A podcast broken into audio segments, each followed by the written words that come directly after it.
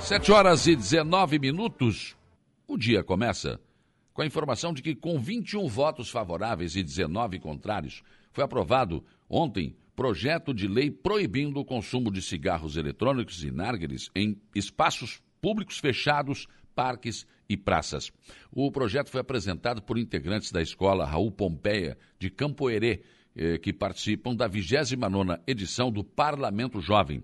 E a votação ocorreu eh, na tarde de ontem, então, no plenário da Assembleia Legislativa. Segundo os propositores da lei aprovada, o narguile ele pode causar intoxicação por monóxido de carbono e o ácido benzoico presente nos cigarros eletrônicos causam inflamações nos pulmões, aumentam o risco de pneumonias graves. O cigarro eletrônico está em alta, né? É uma febre. O pessoal, não, não vou fumar o cigarro tradicional, fumar o eletrônico não faz mal. Não, esse é pior ainda. É considerado pior ainda. É, por exemplo, 10 minutos utilizando são 30 gramas de nicotina ingeridas equivalente a um maço e meio de cigarros. Então, não dá para dizer que é bom para a saúde, né? Pelo contrário, é muito prejudicial à saúde. Então, houve essa proposição ontem na Assembleia Legislativa pelo Câmara Jovem e acabou sendo aprovado. Uma obra esperada há muitos anos em Passo de Torres começa a sair do papel. Na, foi, foi assinado pelo prefeito Valmir Rodrigues, o vice-prefeito Altemir Cardoso e o deputado estadual José Milton Schaefer, a ordem de serviço para obras de pavimentação asfáltica que vai ligar Bela Torres à BR-101.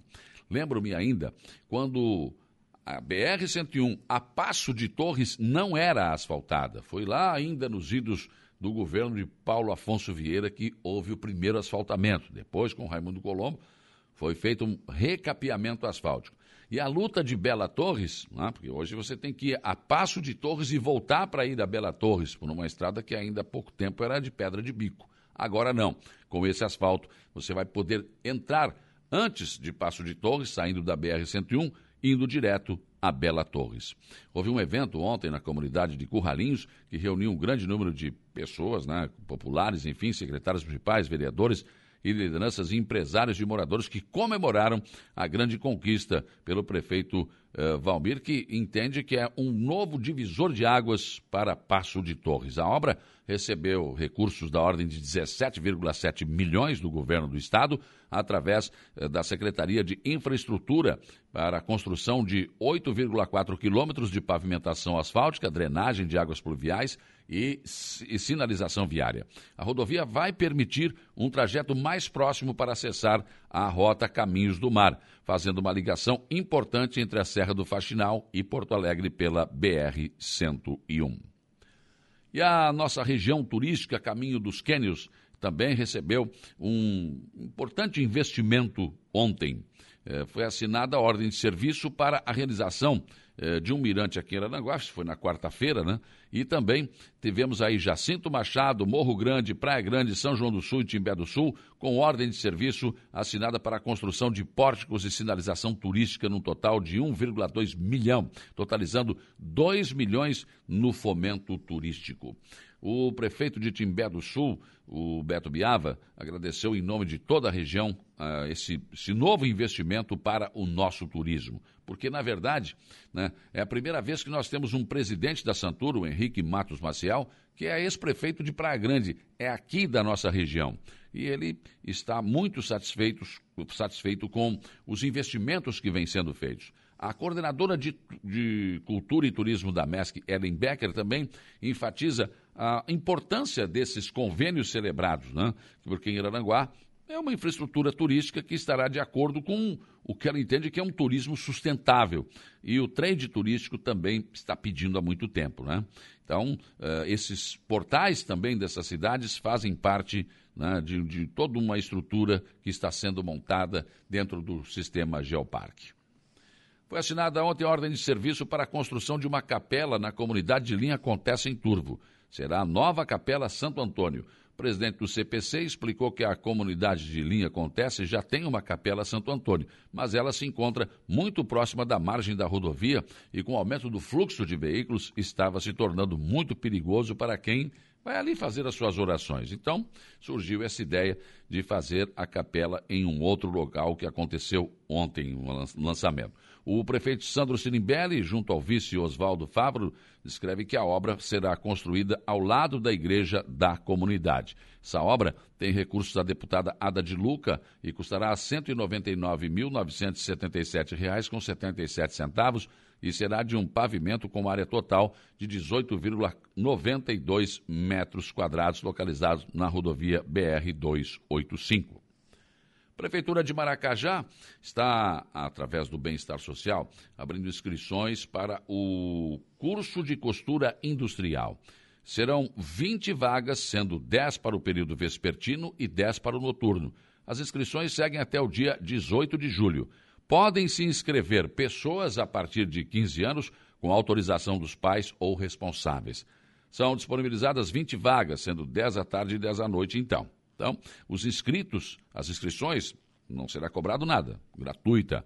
E podem ser realizadas no CRAS, das 8 às 12 e das 13 às 17 horas. Né? E tem, você pode buscar mais informações através do telefone 3523-0318. As aulas vão acontecer às terças e quintas, das 14 às 17 horas e das 19 às 22 horas. Aulas previstas para iniciar no dia 19 de julho. Secretaria de Obras de Araranguá continua a todo vapor, resolvendo problemas de ruas e estradas no interior do nosso município e também nos bairros da cidade.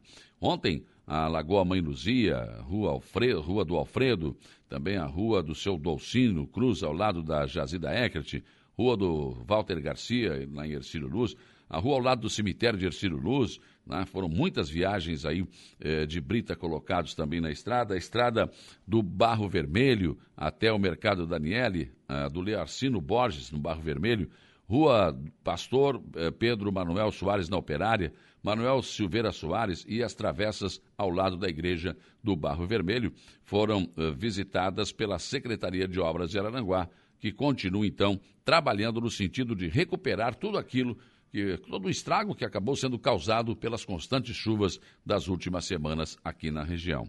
Aliás, eh, desde segunda-feira, tempo bom e máquinas nas ruas, tentando resolver os problemas. Ontem, à tarde, foi dia também de assinatura de novas ordens de serviço pela Prefeitura de Araranguá. Prefeito César César assinou ordem de serviço para a Ara 234, a Esmeraldino Antônio Francisco, nos bairros Caveirazinho e Lagoão. Obra no valor de R$ 1 milhão 260 reais, com a construtora pré-moldado uh, Pagani. A rua Pedro uh, Rua Antônio Maciel, Manuel, perdão, Gomes, no bairro Lagoão, no valor de R$ 71.722,56 com 56 centavos.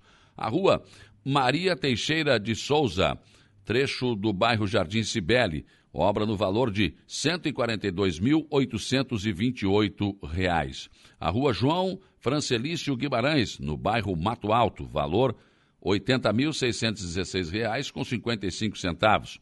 A servidão de uh, Dircínio Pereira Vieira e servidão José Luiz da Silva, bairro de Vinéia, obra a obra no valor de R$ 72.516 com 99 centavos. Rua Newton Goulart Ramos, trecho entre a Rua Adolfo Pedro de Souza, no valor de R$ 243.418,40 centavos. Ruas Joana Pereira Nazário, Newton Goulart Ramos, trecho e Travessa Figueira Alta. É, no trecho 2, um, trecho dois, perdão, e atravessa Figueira Alta. A obra, as duas obras no valor de R$ 443.971,61 com 61 centavos. Rua Rui Barbosa, a obra no valor de R$ 5 milhões e 60 mil 558 reais com 79 centavos. É a Beira Rio ali, né? Onde vai ser feita a via gastronômica, vai ser levantada a rua para evitar também que em, em dias de, de cheia, do, de, de alta da, do nível do rio, não a água não suba no passeio. Também Ara 211, Antônio Silveira, trecho 2, obra no valor de 1.071.691 reais com 66 centavos. A Ara 238, Jovelino de Souza, no valor de R$ 1 milhão e 979 reais com 48 centavos. A revitalização e ampliação do Bom Pastor, obra no valor de R$ 5 milhões 525 mil e 20 reais com 25 centavos.